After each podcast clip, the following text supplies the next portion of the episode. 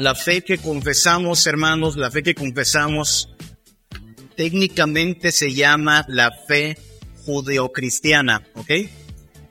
Es decir, el cristianismo no apareció en el vacío, no es que un día se inventó el cristianismo, no, el cristianismo proviene del judaísmo. Si somos así de, explícitos, la fe que profesamos es una fe judeocristiana. Cristiana adoramos al Dios de Abraham, de Isaac y de Jacob, el Dios que, como acabamos de cantar, que hizo los cielos y la tierra, se le revela un día a Abraham y dice, Abraham, contigo vamos a hacer una nación grande. Recuerde que Abraham era un donadie, un cero a la izquierda, un hombre bastante anciano, sin heredero. Y Dios, simplemente porque es experto en tomar gente que no vale nada para hacer grandes cosas, hace un pacto con Abraham. Y a partir de ahí comienza la historia. Viene Isaac, viene Jacob, vienen estas doce tribus que, que nacen de Jacob, esos doce hijos que terminan siendo esclavos allá en Egipto, ¿se acuerda? 400 años de esclavitud en Egipto y de pronto un día aparece un tal Moisés y dice, Dios nos ha encontrado y nos va a dar libertad. Y no fue fácil, fueron diez plagas, una tras otra, y ese terco faraón que se endurecía cada vez más y no quería dejar ir a Israel, la última plaga fue la contundente. La última plaga consistió, usted lo sabe, en la muerte de los primogénitos. El Señor descendería sobre la tierra de Egipto, mataría a todos los primogénitos y entonces Faraón tendría que rendirse. Uno no lee igual estas historias cuando es soltero, cuando es niño, a cuando es papá. Esta semana, eh, y yo estábamos viendo una película de estas que se ponen en estos días y, y decíamos, wow, qué, Qué difícil habrá sido recibir la noticia de que Dios va a matar a tu primogénito, ¿no? Si usted tiene hijos, tendría que haberse preparado para el funeral del mayor. En todas las casas habría luto. Así es que ha de haber sido un respiro para Israel escuchar que Dios iba a pasar por alto la muerte de ese lugar si el pueblo era diligente en tomar la sangre de un cordero, se sabe la historia, manchar la puerta y entonces Dios vendría, vería la sangre y pasaría de largo. Eso es lo que los judíos eh, practicaron año tras año, tras año, tras año, hasta que siglos después llega un judío de allá de Galilea, nacido en Belén, y dice una noche a sus discípulos, esta copa, y lo hace tomando una copa en sus manos, esta copa es el nuevo pacto en mi sangre. Es decir, aquel pacto que hizo Dios con Abraham, Isaac y Jacob, que ratificó a Israel, estaba a punto de tomar una nueva dimensión, un nuevo significado, no nuevo en sentido de diferente, sino un significado pleno. Y es lo que estamos celebrando esta noche. Por eso le digo que la fe que profesamos es una fe judeocristiana. Lo dice Pablo, ¿no? Al judío primeramente y después a todos los paganos de la tierra. Usted y yo entraríamos en esa clasificación. Éramos paganos, ajenos a Israel. No tenemos sangre de Abraham, pero sí tenemos la fe de Abraham. Y entonces lo que estamos celebrando esta noche, hermanos, es la Pascua cristiana. Si usted se pregunta si los cristianos celebramos la Pascua, la respuesta es sí, nuestra Pascua es Cristo. Cristo es aquel Cordero cuya sangre no es puesta en nuestras puertas, sino su sangre es atribuida a nosotros como el pago por nuestros pecados. Recuerde que la sangre significa eso en la Biblia. Pago, ¿se acuerda Hebreos? Sin derramamiento de sangre no se hace remisión, pago del pecado.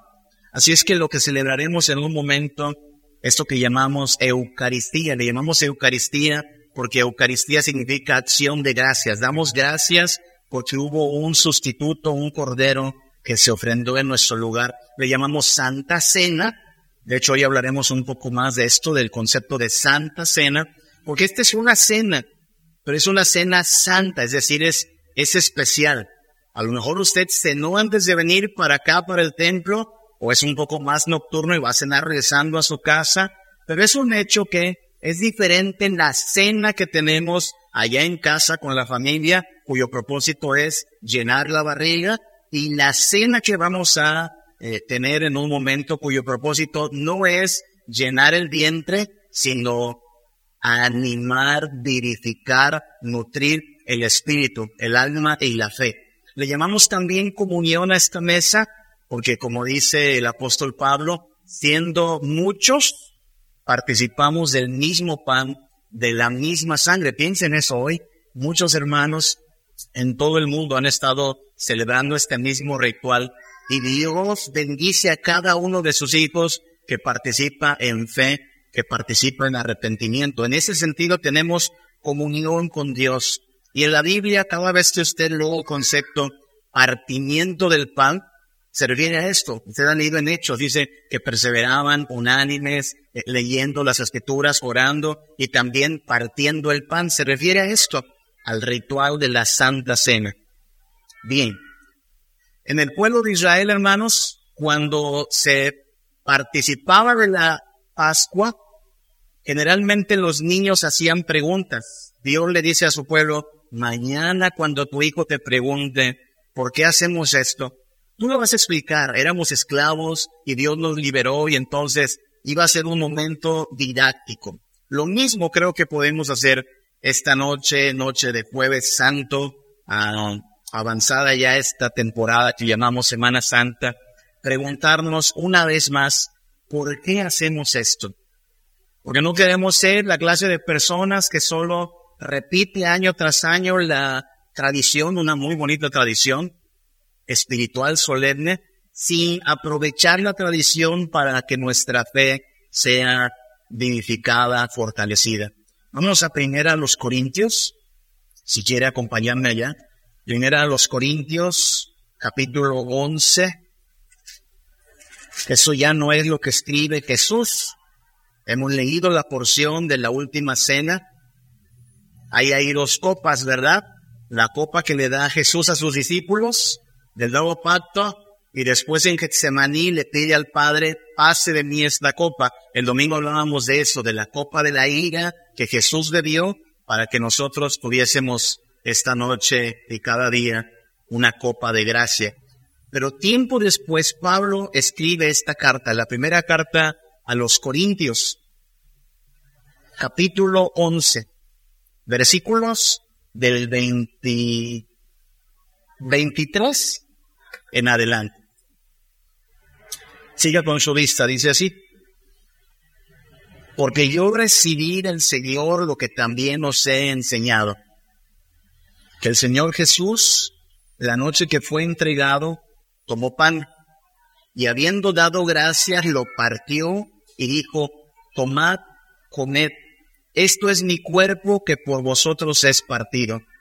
Hacer esto en memoria de mí. Asimismo, tomó también la copa después de haber cenado, diciendo, esta copa es el nuevo pacto en mi sangre, haced esto todas las veces que la bebiereis en memoria de mí. Note que dos veces Jesús repite la frase, en memoria de mí. Y esta noche, hermanos, noche de Semana Santa, jueves santo, es importante que recordemos, que afirmemos que hacemos esto en conmemoración. Este es nuestro día de la independencia, por así decirlo. El día en que celebramos la copa ofrecida para que por medio de ella, de la sangre de Cristo, tengamos nosotros redención. Tal como la Pascua fue para Israel su día de la independencia, el día que salieron libres de allá de Egipto, para nosotros esta es la conmemoración de la sangre de Cristo. Es eso, nos recuerda quiénes somos, qué éramos sin Cristo, qué somos ahora en Cristo. Es un memorial. Esto gira en torno a Cristo.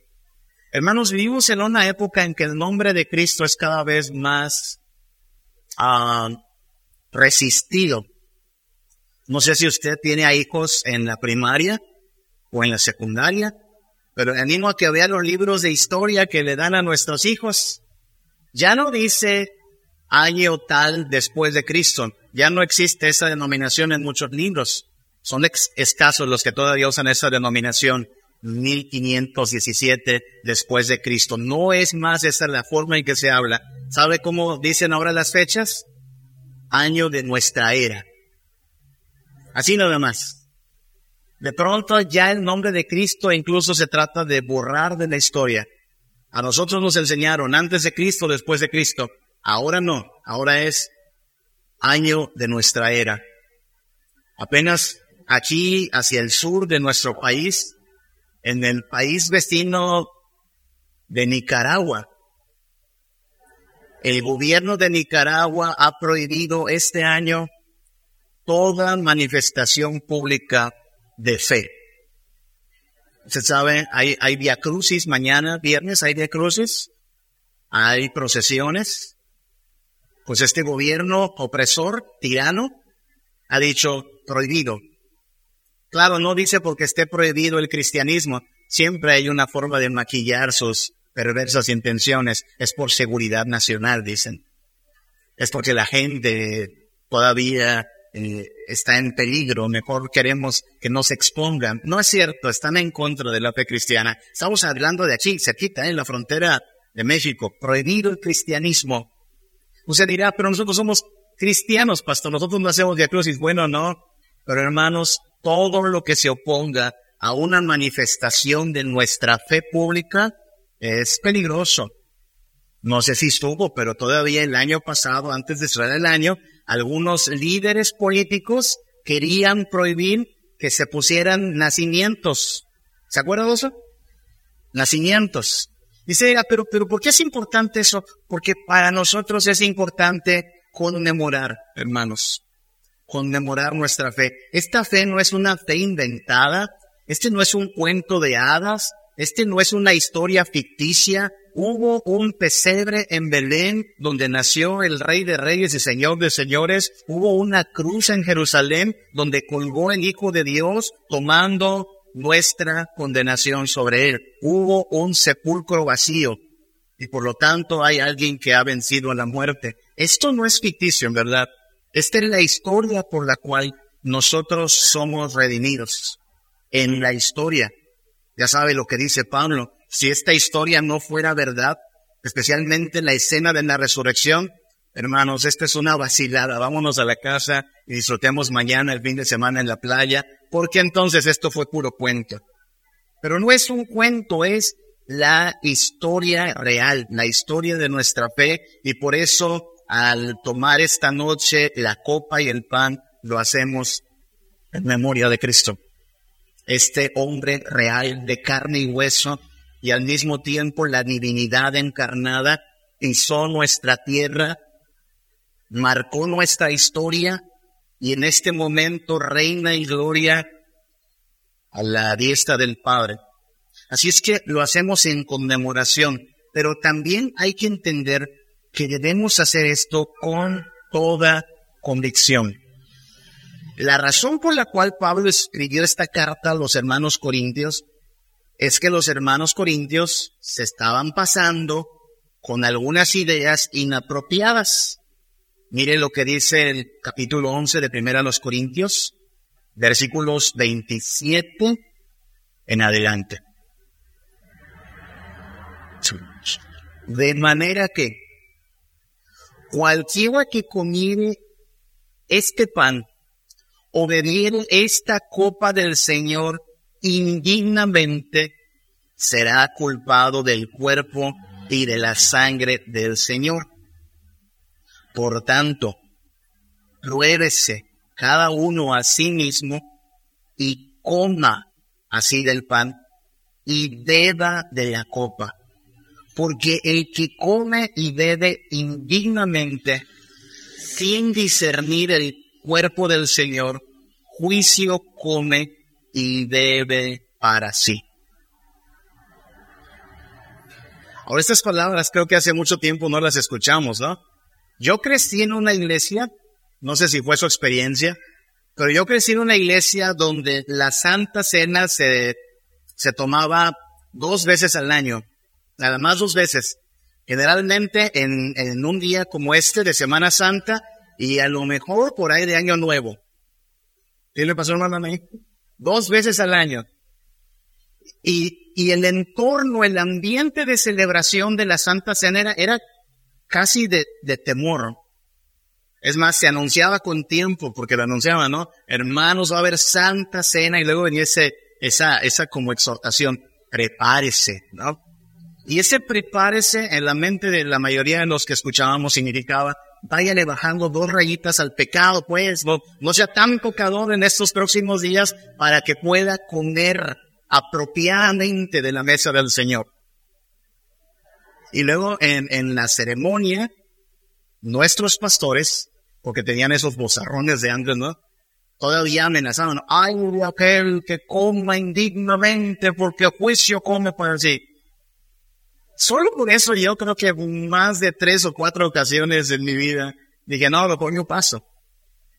Porque en mi experiencia decía, pues, pues soy indigno. No voy a tomar esa cosa si el pastor ya está casi, casi maldiciendo al que come indignamente, ¿no? Aclaramos. Todo aquel que no quiere dejar de pecar, todo aquel que sabe que es pecador y no quiere abandonar el pecado, si le decimos, mire, mejor este, eh, no juegue con esto. Sin embargo, las palabras de Pablo no van por ahí como para que se diga, a ver, ¿qué tal me he portado? ¿Como cuánto saco? ¿Saco un ocho? Bueno, entonces sí tomo la Santa Cena. Si saco un seis, un cinco, pues mejor hasta el próximo año. No, no, no va por ahí. Hermanos, si hablamos de aprobados o reprobados en cuanto a nuestra obediencia a Dios, todos estamos reprobados. Así de sencillo. Usted y yo somos indignos totalmente de acercarnos al trono de Dios. Somos indignos de llamarnos hijos de Dios. Lo que está Pablo eh, acusando, mire cómo lo escribe versículo 29. Porque el que come y bebe indignamente sin discernir el cuerpo de Cristo, el cuerpo del Señor, juicio come y bebe para sí. Ahí la palabra clave es discernir. ¿Qué es discernir? Discernir es entender, es digerir, es darte cuenta de lo que estamos haciendo. ¿Y por qué Pablo habla de esto? Bueno, hay que ir un poquito para atrás. ¿Tiene su Biblia? Tenemos que ir a la Biblia un poco más. Aquí, capítulo 11, pero versículo 20. Cuando pues os reunís, vosotros, esto no es comer la cena del Señor, porque al comer cada uno se adelanta a tomar su propia cena y uno tiene hambre y otro se embriaga. Pues que, ¿no tenéis casas en que comáis y bebáis? ¿O menospreciar la iglesia de Dios y avergonzáis a los que no tienen nada? Que os digo, os alabaré, en esto no os alabo. Pablo está acusando a estos hermanos, ya le digo así como que la noticia Dice, mire, ustedes tienen que entender que esta cena, la cena del Señor, no es una cena para llenarse la barriga. Ya me enteré, dice Pablo, que a la mera hora alguien se anda aborazando y anda tomando vino y no le deja al vecino. Y alguien anda agarrando pan y nada más el otro se queda mirando. Y los regaña, ¿se da cuenta? Que no tienen que comer en su casa. Traducción. La comida que tenemos en casa, hermanos, es para el vientre.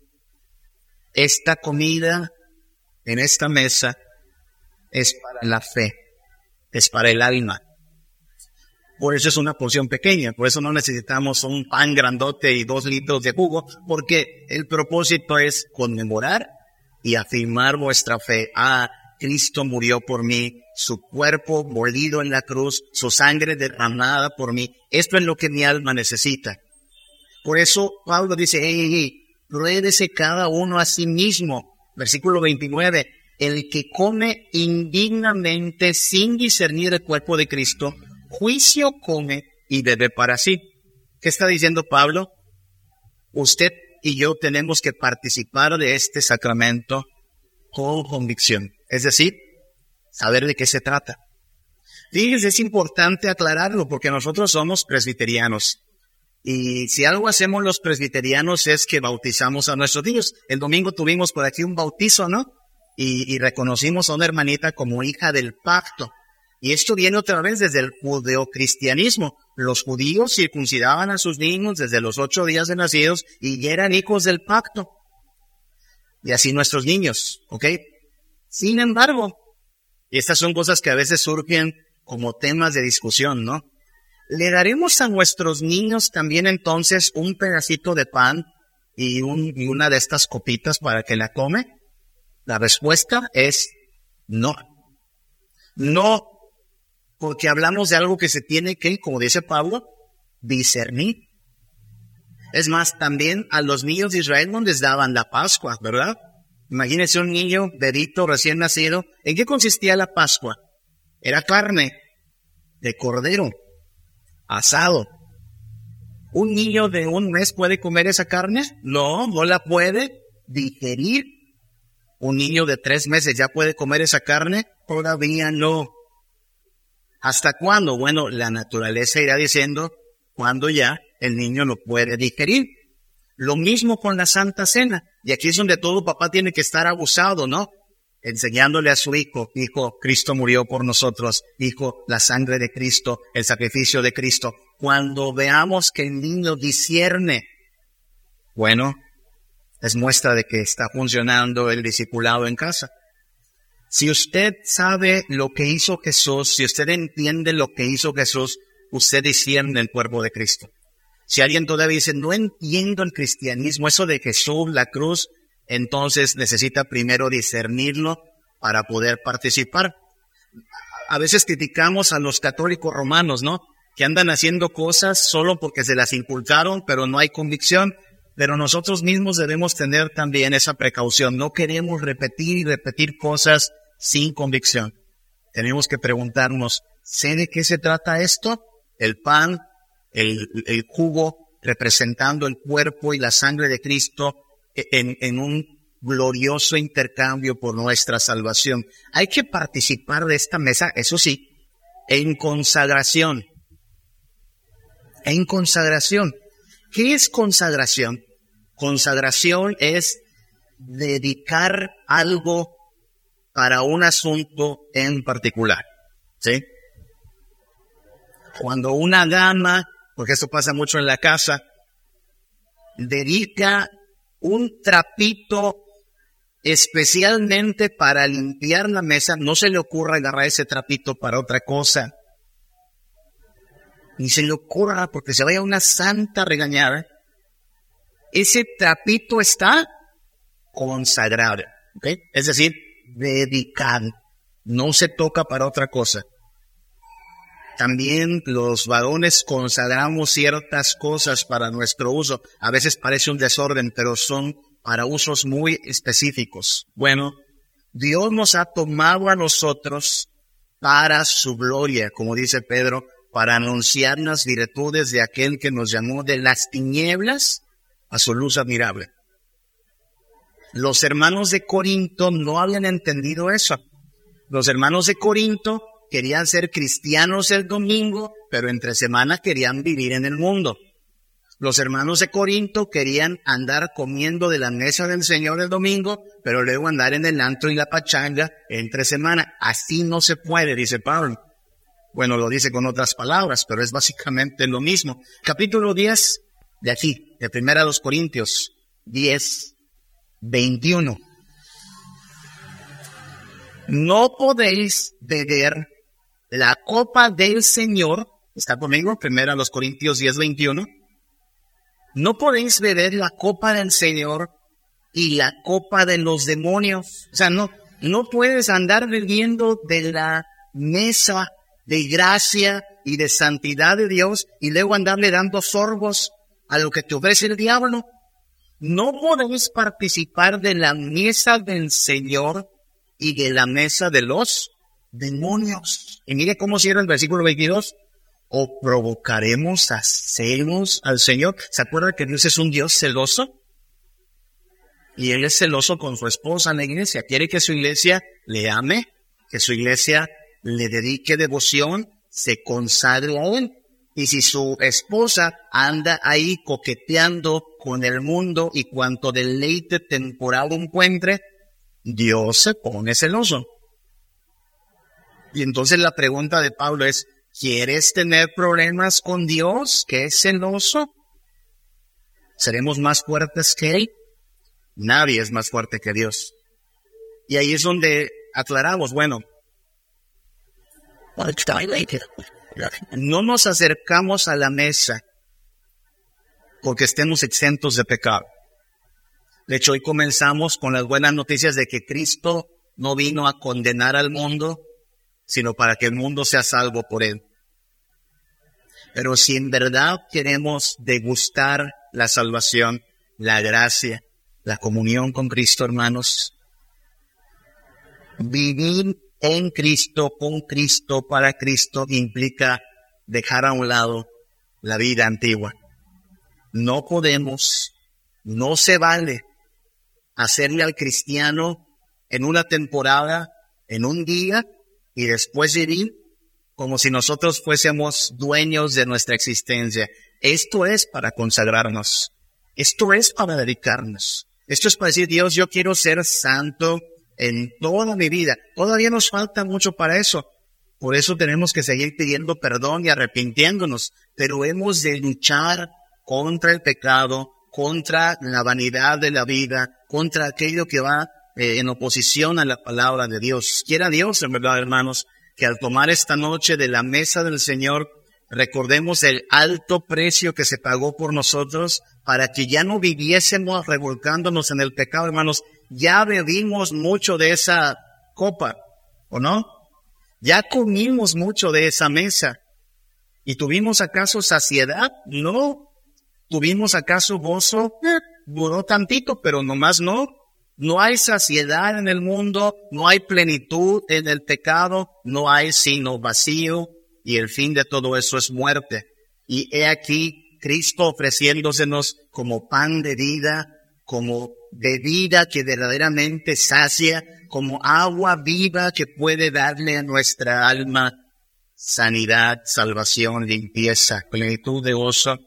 ¿Por qué habríamos de volver a donde no hay saciedad si tenemos en Cristo la dicha que nadie nos ha ofrecido?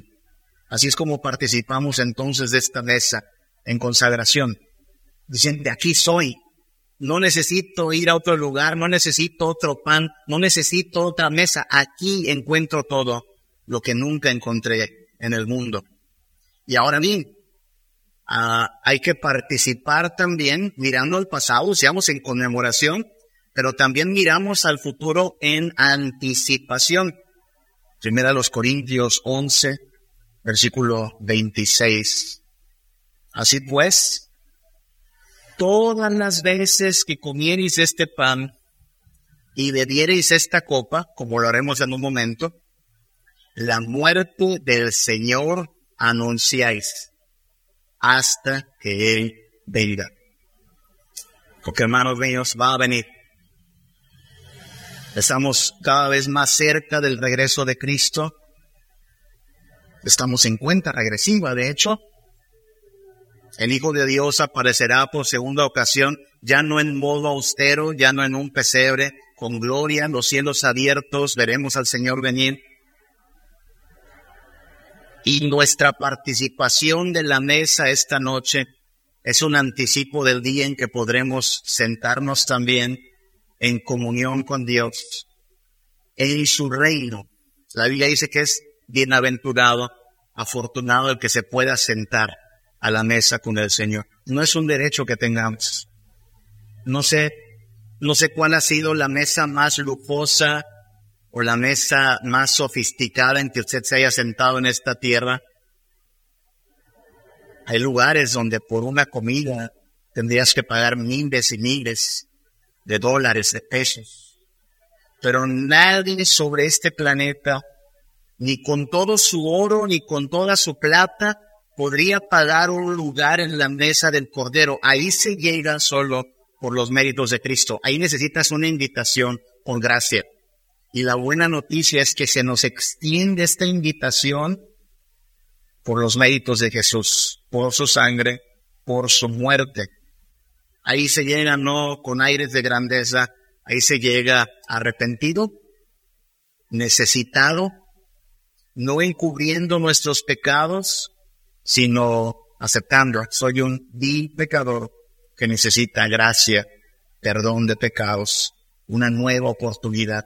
Y lo que se nos asegura es que el día que Cristo vuelva, no habrá condenación. Esa es la buena noticia del Evangelio. Ahora pues ninguna condenación hay para los que están en Cristo Jesús. La sangre de Cristo nos libra del pecado, su cuerpo molido en la cruz, su sangre derramada, han pagado el precio de nuestra salvación. Lo que nos espera es la venida de Cristo, la consumación de todas las cosas. Hasta entonces, sí, cada día trae su propio afán y hay enfermedad y hay necesidad. Tenemos diversas pruebas, pero el que persevere hasta el fin, dice el Señor Jesús, este será salvo. Y al tomar esta noche un poquito de pan, un poquito del jugo de la uva, recordamos, Cristo está cerca. Nuestro Señor cada vez está más cerca. Y por eso vale la pena perseverar en consagración, afirmando nuestra fe en Cristo, conmemorando que el Señor Jesús será fiel a su promesa. La primera vez ya pagó por nuestros pecados, la segunda vez que aparezca será para hacer todas las cosas nuevas. Hasta entonces, hermanos, necesitamos afirmar nuestra fe y celebrar esto, no nada más jueves santo, no nada más Semana Santa, celébralo cada día en sus pruebas, en sus luchas, en sus dificultades, aférrese a Cristo, vea en Cristo su todo en todo, deleites en Él, sáciese en Él y espere, espere el cumplimiento de las promesas de nuestro Señor. Gracias por la cruz, oh Dios, el precio que pagaste por mí, llevando